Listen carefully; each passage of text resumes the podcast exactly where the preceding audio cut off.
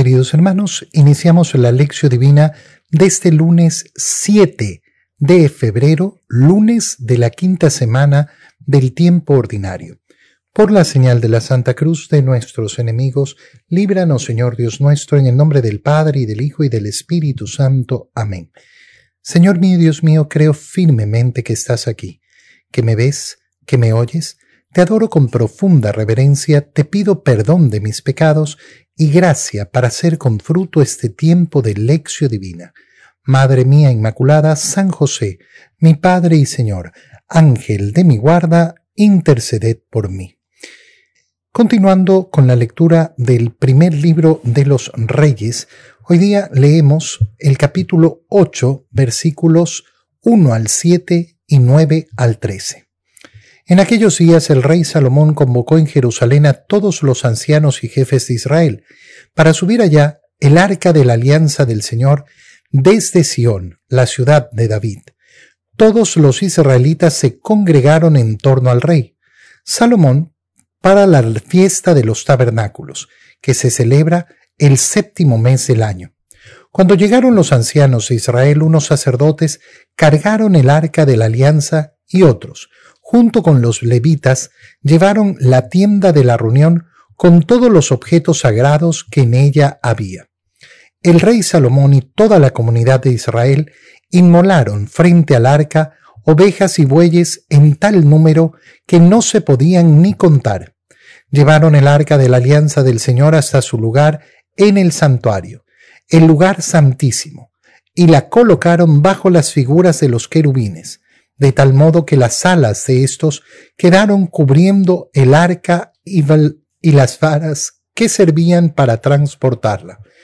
Lo único que había en el arca eran las dos tablas de piedra que Moisés colocó ahí, cuando el Señor estableció la alianza con los israelitas a su salida de Egipto.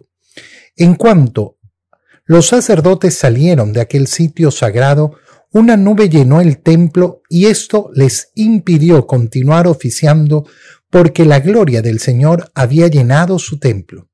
Entonces Salomón exclamó, El Señor dijo que habitaría en una espesa nube. Por eso, Señor, la casa que te he construido con magnificencia será tu morada. Palabra de Dios. Es una escena preciosa la que nos enfrentamos el día de hoy en la lectura de los libros eh, del libro de los reyes, el primer libro de los reyes. ¿Por qué?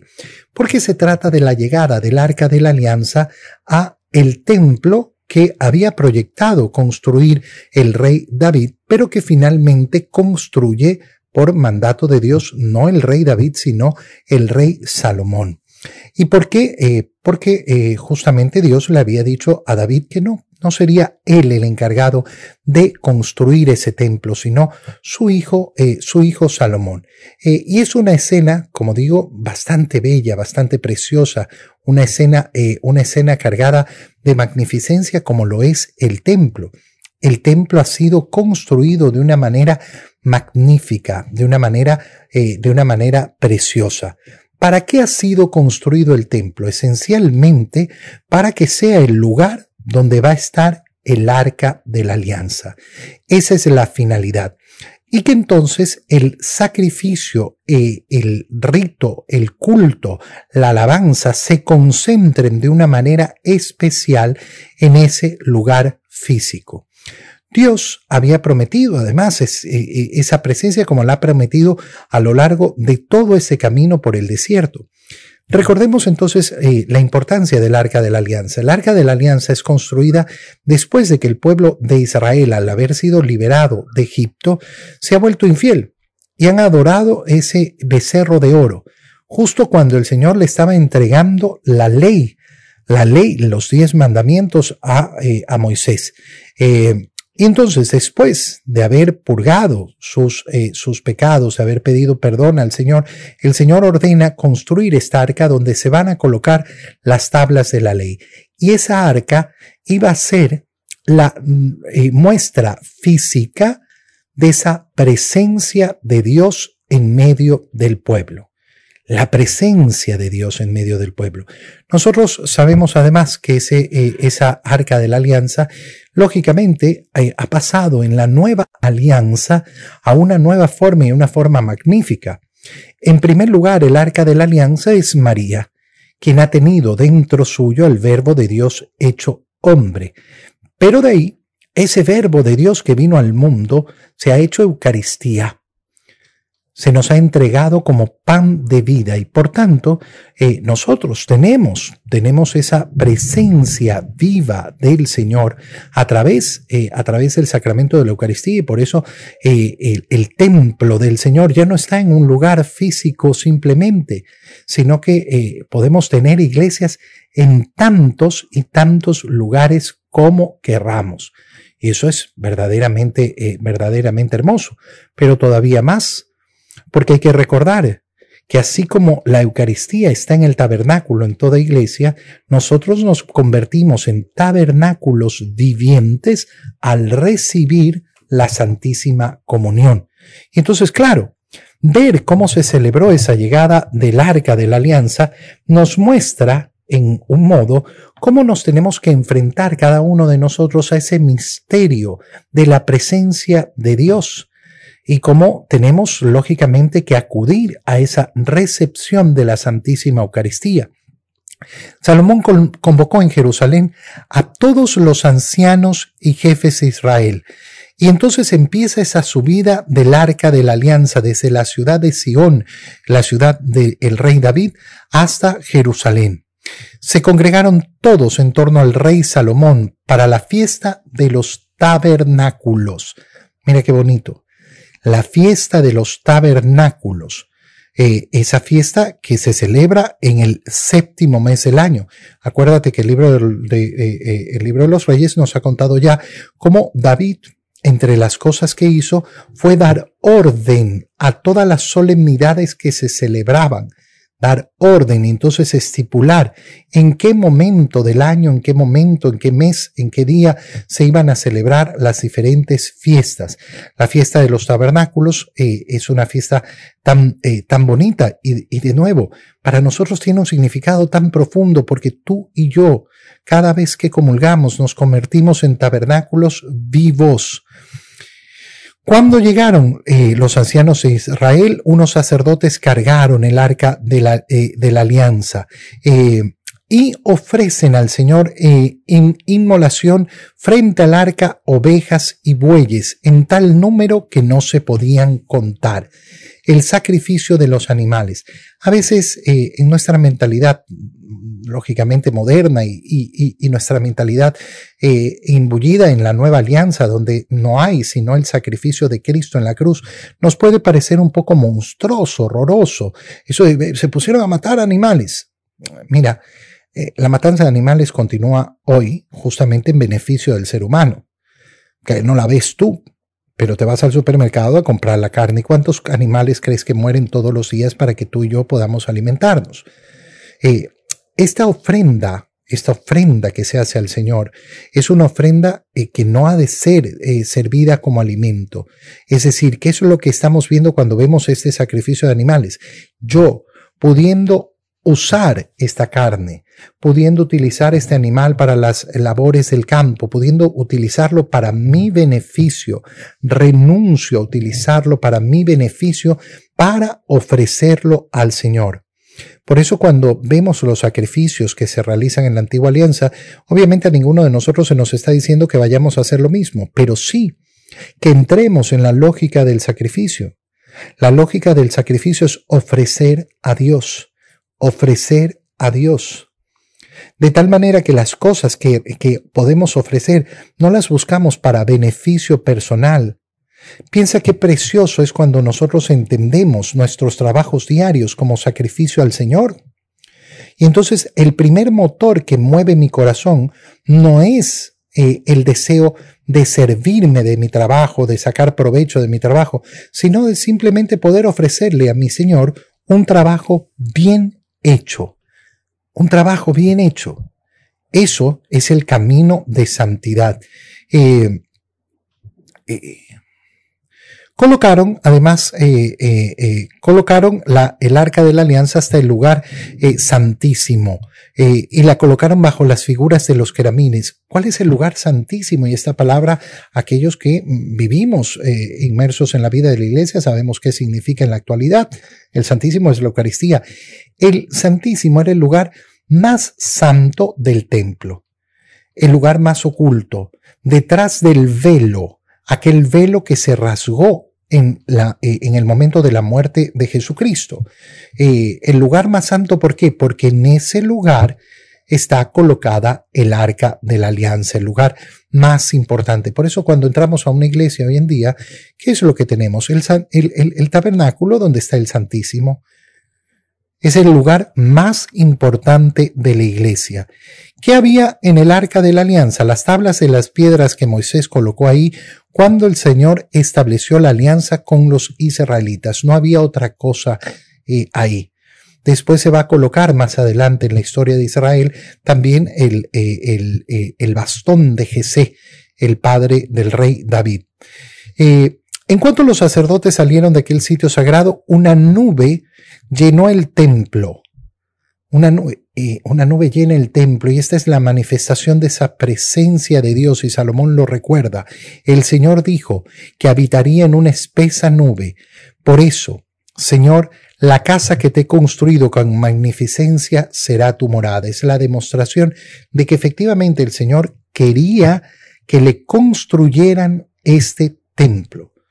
Lo anhelaba y lo deseaba quería que le construyeran el templo y ha mostrado efectivamente eh, cuánto amor tiene por su pueblo al habitar en ese templo. Oye, al final de esta lectura, eh, nosotros podemos sacar tanto, ¿no? Tanto. Eh, primero pensar, es un lugar de encuentro para mí con el Señor, ese visitar los templos, visitar la iglesia. Y tengo deseo, tengo afán tengo afán no solo de visitar la iglesia que siempre voy, sino además de eh, en cualquier momento conocer eh, eh, y buscar esa presencia viva del Señor en tantos santuarios, en tantas capillas que puedo encontrarme en, en los diferentes lugares. Segundo, la alegría, la alegría de ir, subir al encuentro con el Señor, es decir, la alegría de ir a buscarlo en la Eucaristía el deseo profundo de mi corazón de convertirme en tabernáculo vivo que agrade al Señor. Son esos temas los que puedo poner en mi oración hoy y pedirle al Señor que agrande efectivamente ese deseo, ese deseo de comunión con Él. En el Evangelio, continuando con la lectura del Evangelio de San Marcos, leemos el capítulo 6, versículos 53 al 56. En aquel tiempo Jesús y sus discípulos terminaron la travesía del lago y tocaron tierra en Genezaret. Apenas bajaron de la barca, la gente los reconoció, y de toda aquella región acudían a él a cualquier parte donde sabían que se encontraba, y le llevaban en camillas a los enfermos. A donde quiera que llegaba, en los poblados, ciudades o caseríos la gente le ponía a sus enfermos en la calle y le rogaba que por lo menos los dejara tocar la punta de su manto, y cuantos lo tocaban quedaban curados. Palabra del Señor. Recordemos que la lectura que habíamos realizado el día sábado eh, pasado eh, era aquella lectura que nos mostraba al Señor eh, justamente em, eh, justamente buscando un tiempo a solas con sus discípulos, buscando un lugar solitario para tener un tiempo, eh, un tiempo de, soledad. Pero sin embargo, se toparon con que la gente los habían seguido. Ahora el Evangelio nos sigue mostrando eso, como al terminar la, eh, la travesía, llegan a esa tierra de Genezaret y al bajar de la gente, la gente los, al bajar de la barca, perdón, la gente los reconoce. Eh, acudían a él de todas partes. Se ve una multitud constante, una multitud constante que va a buscar al Señor. Eh, donde sea que sabían que estaba, eh, iban a buscarlo y llevaban a sus enfermos con ellos. ¿Eso qué nos está diciendo? Nos está diciendo algo importantísimo. ¿Cuál es la actitud que tiene que tener el cristiano todos los días? Buscar al Señor. Buscar, buscar al Señor, buscar a Jesús. Este es el primer movimiento de mi corazón. Tiene que ser el primer movimiento de mi corazón todos los días. Qué bonito es por eso que la primera acción que yo realizo al, eh, realizo al despertarme en la mañana sea salir al encuentro con el Señor. Yo les recomiendo a las personas siempre eh, que la primera acción del día sea ponerse de rodillas. Ponerse de rodillas. Y entonces comenzar ese encuentro con el Señor. Comenzar a, eh, a, a encontrarse con el Señor. ¿Por qué? Porque yo me he despertado buscándolo porque yo me he despertado buscándolo. Buscándolo, ¿dónde en primer lugar? En ponerme en su presencia, en ponerme y reconocer esa presencia del Señor. Cuando yo inicio mi día así, es mucho más fácil que a lo largo del día logre reconocer la presencia de Dios constantemente en mi vida que logre reconocer su presencia constante, constante, eh, constante en mi vida. Eh, qué maravilla, qué cosa más, eh, qué cosa más bonita y más bella, efectivamente, eh, efectivamente, eh, en, encontrar, encontrar al Señor, donde sabían que se encontraba, ahí iban a buscarlo. En segundo lugar, lógicamente buscarlo a través de esa lectura de la palabra de Dios. Ay, ¿dónde voy a encontrar a Jesús? Abre la Biblia. Abre la Biblia y comienza a leer. La lectura de la palabra de Dios me permite el encuentro con el Señor.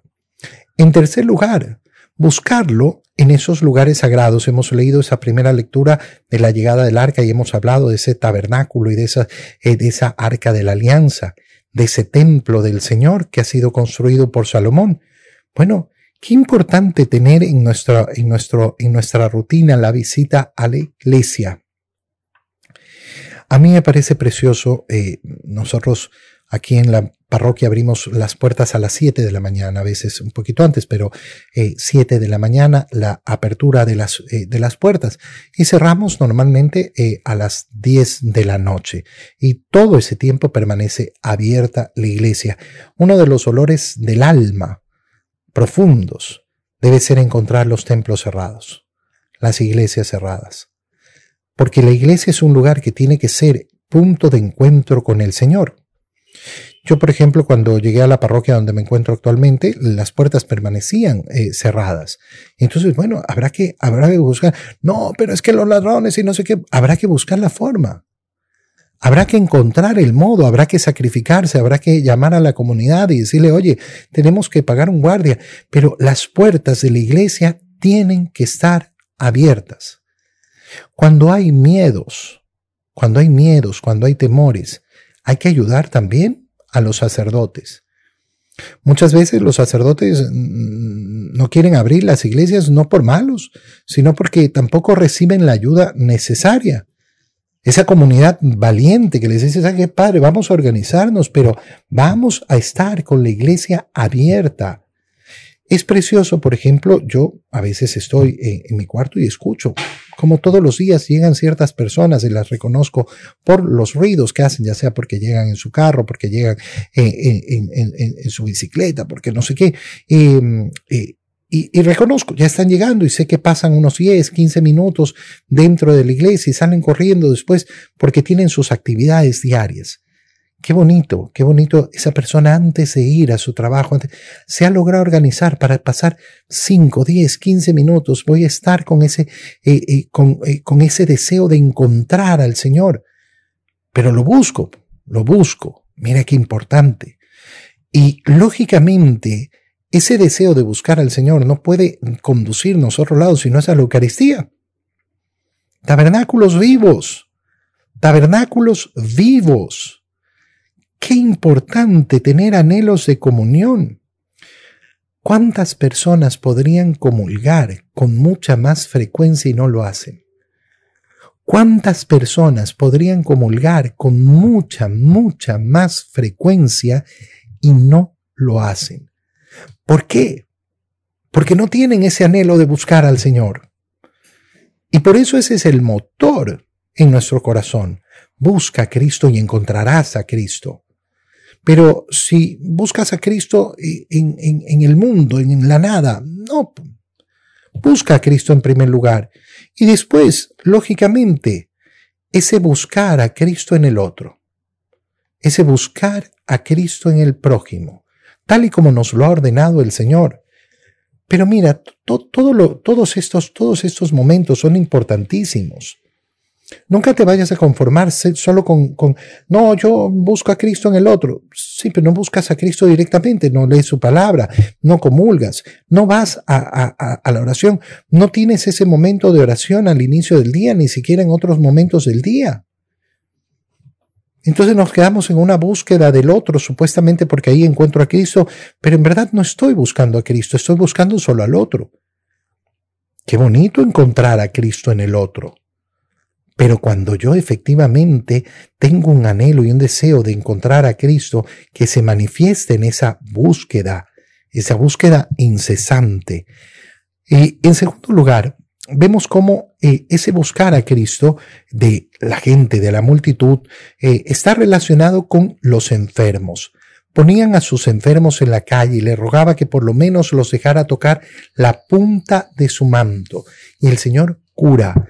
Si es tanta la cantidad de gente que busca a Jesús, llevando a sus enfermos, poniéndolos, diciéndole por lo menos que, que, le puedan tocar la, la orla del manto.